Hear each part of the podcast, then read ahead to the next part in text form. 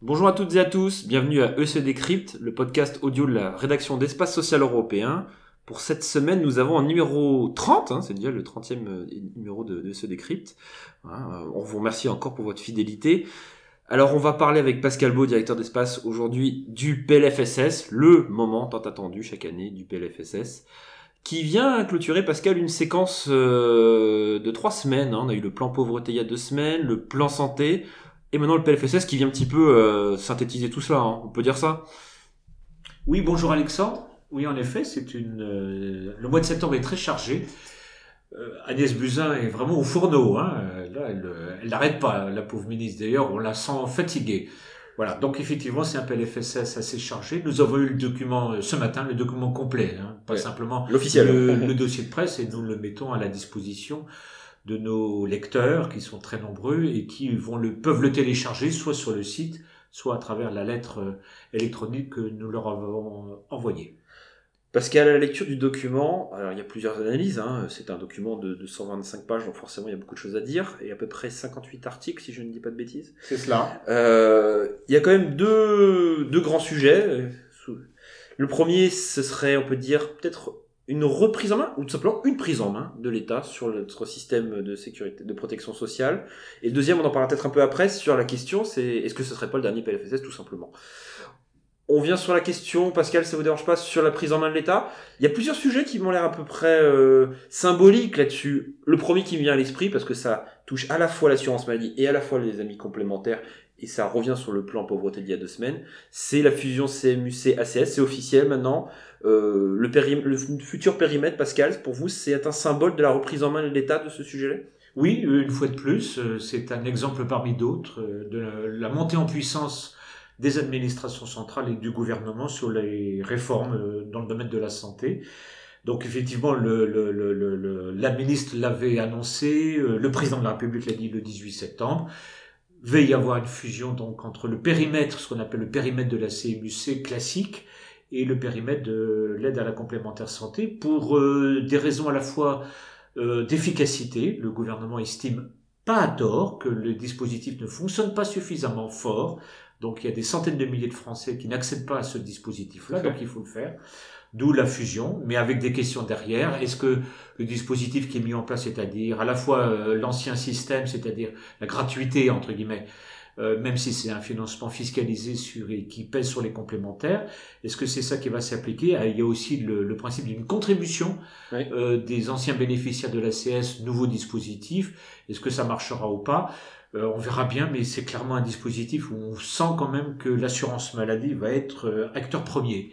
Et donc les complémentaires, et notamment la mutualité française, euh, craignent qu'on rogne encore un peu plus le territoire des complémentaires. Donc il y a, il y a une interrogation, une incertitude là-dessus.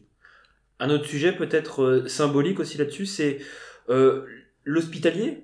alors il n'y a pas beaucoup de réformes qui restructurent l'hôpital dans le PLFSS, mais il y a quand même un, gros pan, on va dire, financier sur les dotations à l'hôpital.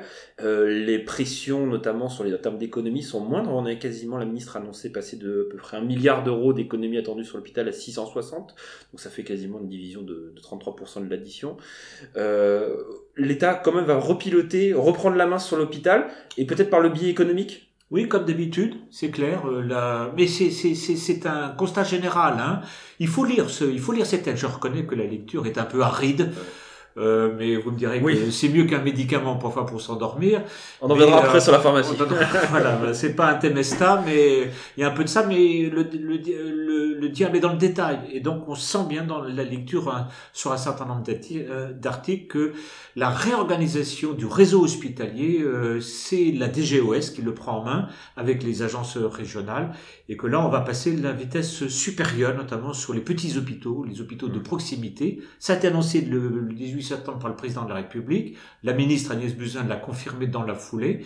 Et là, le PLFSS, effectivement, met bien ça en évidence sur à la fois l'investissement, les réorganisations des services, et notamment, par exemple, je prends cet article, cet article 29 sur le, sur l'élargissement et la capacité des praticiens hospitaliers d'aller exercer leur talent en médecine de ville. voilà, là, cet article le confirme, c'est très important.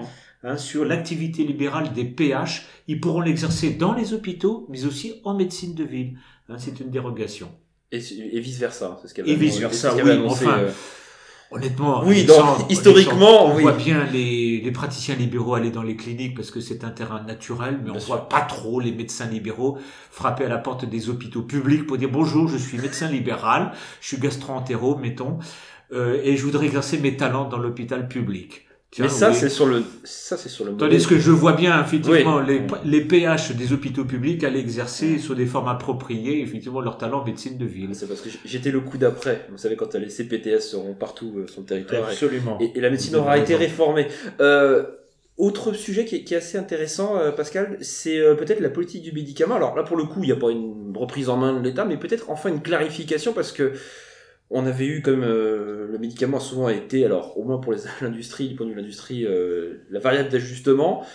C'est toujours un petit peu le cas. On demande un milliard d'euros d'efforts sur le médicament, mais l'année dernière c'était un milliard cinq, donc il y a comme une Oui, diviser la- c'est l'addition un par peu moins dur, c'est un peu c'est un moins peu moins dur. dur. Mais euh, plus de lisibilité, peut-être on voit sur les taux, notamment les fameux taux de régulation, et aussi sur euh, la politique du générique. On sent que le gouvernement va Ah, accélérer sur le générique, le gouvernement est un peu énervé là. Je veux dire que on peut le comprendre d'ailleurs parce que nombre de, il y a à peu près 10% des ordonnances hein, de, de Ouais. prescription euh, de, de produits génériqués où c'est marqué non manuscritement. Le médecin a écrit non substituable. Tout à fait. Alors ça c'est terminé. Enfin, ça doit se Ah, terminer. Sur le papier. Voilà, sur le papier. Et euh, pour euh, l'autoriser, le non substituable, il faudra des motifs médicaux euh, significatifs qui seront fixés par la haute autorité de santé. Sinon, le pharmacien, l'officinal, dit bah non, c'est substituable et donc je, je délivre un générique. Et puis si le patient le refuse, eh ben tant pis pour lui. Hein, il- le, le différentiel entre le Oui. prix du produit Princeps et le remboursement, ça sera pour, à sa charge. Ça fait 100 millions d'euros. Hein, c'est, c'est, c'est un... Et ce sera la charge des compléments. Voilà, c'est, je vais vous poser la Oui. question, oui, c'est, c'est, C'est les complémentaires. qui vont devoir quand même assurer Ah, le ticket bah, modérateur Ce là-dessus. sont de belles vaches à lait, les complémentaires par les temps qui courent. Hein. Voilà. Donc, effectivement, ça va secouer. Bon, on pas aller sur Vous fait rire avec mon histoire de vache à lait. Oui, c'est, je hein. pense aussi à les histoires de, de vegan en ce moment, c'est, c'est un peu compliqué. Mais, mais- on, mais on le- on les donne pour riches, les complémentaires. Hein. Il- Voilà. il y a aussi C'est un autre débat, ça. mais- Oui, c'est d'autres débats. Il y, il y a, il y a aussi, alors c'est vrai que c'est c'est sous-jacent, il y a beaucoup d'articles qui reviennent sur, euh, euh, je dirais, la- l'efficience des processus de gestion dans les différentes branches, notamment sur le contrôle et recouvrement. On sent quand même que là-dessus, il y a, un, Là il y a aussi. une, il y a une volonté du gouvernement de, de taper un peu de les fameuses bonnes prestations aux bonnes, euh, La aux bonnes prestation. La juste C'est le prestation. rapport d'Amont, tout à fait. Voilà. Le, le, qui est une députée de la République en marche, c'est la juste prestation. Il y a un, dis- un dispositif dans le PLFSS qui est prévu à cet effet. Donc on peut schématiser, c'est-à-dire en gros l'État accepte d'investir plus, de lâcher un petit peu. On voit l'Ondam qui progresse de, de 0,2 points et donc il lâche 400 millions d'euros dans l'affaire. Mais en contrepartie, on va, je me permets de dire, enfin peut-être contrôler un peu plus ce qui se fait sur le terrain. Ça va taper un peu plus? Absolument, tout à fait. Je- le diable, encore une fois, c'est dans le détail. Les missions des agents comptables, des régimes, euh, des organismes de sécurité sociale vont muter. Ils ont fait un colloque récemment au Conseil économique. Nous avons fait un papier euh, la semaine dernière là-dessus. Euh, il ferait bien de regarder le PLFSS, car il y a deux pages entières sur leur mission et leur statut. Donc ça va aussi, là aussi, bouger. Toujours la même chose, l'État monte en puissance discrètement, il n'en parle pas, ça, Ouais, il n'y a pas d'effet de manche là-dessus. Mais très concrètement, la, la sécurité sociale française est vraiment reprise en main. Oui, il y a, il y a un vrai volet et je pense qu'on le verra très prochainement, notamment sur le volet numérique. Euh, on va a priori consacrer un, papier. un grand numéro là-dessus.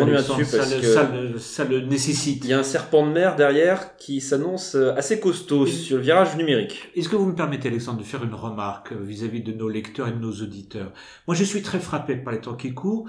Il y a un monde où les gens vivent dans leur bulle professionnelle. Ils croient qu'ils sont toujours... Et puis, il y a le monde réel où, encore une fois, l'État, les administrations montent en puissance avec une capacité professionnelle exemplaire. Oui, c'est assez considérable ce qui se passe, cette mutation dans la conception et l'organisation de la sécurité sociale, reprise en main par la puissance publique française, et puis ce monde professionnel qui croit qu'il est toujours un peu euh, reconnu, estimé. Alors officiellement on les aime, hein, les acteurs, les acteurs professionnels, les médecins, les gestionnaires, etc. Et puis cette machine Implacable. considérable, implacable qui est partie, qui est celle de l'État central et qui est en train de reconfigurer profondément les choses en France. Avec souvent un message martelé par les politiques, notamment au gouvernement. On a un mandat. On a un mandat des, des Et électeurs. oui, il y a un mandat d'intérêt Voilà. général et d'efficacité. C'est le bien, rapport CAP 22 qui se met en place. Tout à fait. Tout à fait, voilà, effectivement. Bah, vous parlez de choses euh, de, qu'on aime souvent vivre. Le PLFSS, c'est bientôt fini, là, Pascal. Alors, Bah, alors oui. Est-ce que, alors, on- personne ne l'a, ce fameux rapport Sharpie. Mais bon, il est. Il a été passe- envoyé au Parlement, Alexandre. Il a été envoyé au Parlement. Mais, Mais combien pas- de parlementaires vont le lire Bon, peut-être qu'un jour il sera public, mais en tout cas, il est, il ne l'est pas pour Il l'instant. faut peut-être rappeler qui est Christian Charpie. C'est le conseiller maître à la Cour Cour des comptes. Et a- c'est le secrétaire général de la Commission des comptes qui a été chargé de faire un rapport sur fait. le rapprochement Voilà. entre les lois de finances de du budget de l'État et, celle de la Sécu. Voilà. Et donc, euh, Gérald, Darmanin, Gérald Darmanin a bien précisé que une discussion sera ouverte en 2019 sur ce nouveau périmètre du budget de l'État. Pascal, pour vous, la discussion elle est déjà quasiment entérinée en regardant les détails Oui. des chiffres Oui, l'affaire est pliée. L'affaire pliée de la sécurité sociale française est un appendice du, du, du gouvernement et du budget de l'État. D'ailleurs, vous allez à la page, ouais. à la page 123 du PLFSS. La dernière, ou l'avant-dernière. Ah, je sais pas. Mais Ouais. Et là, c'est très drôle parce que entre c'est l'annexe hein, du projet de loi de financement de sécu de 2019. Et là, on découvre avec énorme surprise que l'assurance maladie ne sera plus en excédent. C'est-à-dire que l'année dernière, dans le PLFSS 2018, on nous annonçait des excédents jusqu'à 6-7 milliards. Et puis là, L'ensemble des branches. 2020, Ouais. excédent zéro. 2021, excédent zéro. 2022, excédent zéro. Même chose pour la famille. La branche famille qui était en excédent, Ouais. l'excédent disparaît. Alors, je rassure euh, nos auditeurs, Alexandre, il y aura un excédent, mais l'État veut les piquer. Ah. Et c'est donc la fameuse grande réforme du rapprochement des deux lois de finances. Alors je sais bien que Madame Michu se les passe au-dessus de la tête, mais très concrètement ça a des conséquences parce que c'est la Sécu qui va refinancer les besoins de financement de l'État. Et donc dans la grande réforme du président de la République sur la baisse des déficits de, hein, de- des déficits publics, que ce soit l'État, les collectivités locales et la sécurité sociale, c'est la Sécu qui refinance l'État. Donc les exonérations de cotisations sociales, eh ben la Sécu va se les farcir Oui, tout toute seule. Et puis si même au-delà de cela il y a des excédents, ben l'État va les récupérer. Donc je crois que l'année prochaine nous aurons une grande loi de financement de la protection sociale dans laquelle on mettra les retraites complémentaires. Évidemment, tous les régimes sociaux de base, mais les retraites complémentaires, l'assurance chômage, et puis quelques capacités aussi de financement des hôpitaux. C'est une nationalisation totale, définitive, parce qu'on ne reviendra pas en arrière, ça Non, non, m'étonnerait, Hein euh, Ça, c'est, ce sont les modèles qui se pratiquent en Europe, notamment euh, nord du Nord. En, en Europe du Nord, oui, tout à fait. En fait, Macron l'avait promis. Et Il oui. le fait. Alors, d'un certain point de vue, cette forme de nationalisation, Mélenchon l'avait mis dans son programme électoral de l'élection présidentielle et Oui. Macron le fait. C'est un peu une boutade, mais c'est un peu plus qu'une boutade quand même. Et donc, quid de la gouvernance de la Sécu? Ah bah, Fini? ce sont des hauts fonctionnaires, c'est clair. Hein. Le, le paritarisme, il faudra peut-être arrêter avec ça. Oui, c'est la question sous-jacente. ça devient, hein. ça devient un peu grotesque tout ça, hein, Bon. Alexandre. Mais personne, en tout cas, se, ne se lève pour euh, au loup. Combien de. Français vont défiler dans la rue pour euh, défendre une forme de gouvernance sociale démocratique suis pas sûr que d'abord il faut qu'ils la comprennent ça avant Oui. de descendre dans la rue. Bon, Ils le savaient peut-être pas déjà.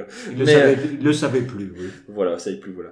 Merci à toutes et à tous pour ces bons mots et donc pour ce PLFSS qui donc avis. euh, vient clôturer une séquence de trois semaines assez intense au niveau du gouvernement. Mais ça s'arrête pas. La semaine prochaine, il y aura déjà les premières annonces, en tout cas le premier contour du projet de loi sur la prise en charge de la dépendance. C'est la mission Libo qui va être lancée dès lundi. On s'attend encore ainsi à, a priori, une, plutôt une prise en main de l'État plus qu'un transfert vers les complémentaires et les acteurs privés. Voilà, bon écoutez, bon week-end à toutes et à tous, à très bientôt et on se donne rendez-vous la semaine prochaine. Merci, au revoir.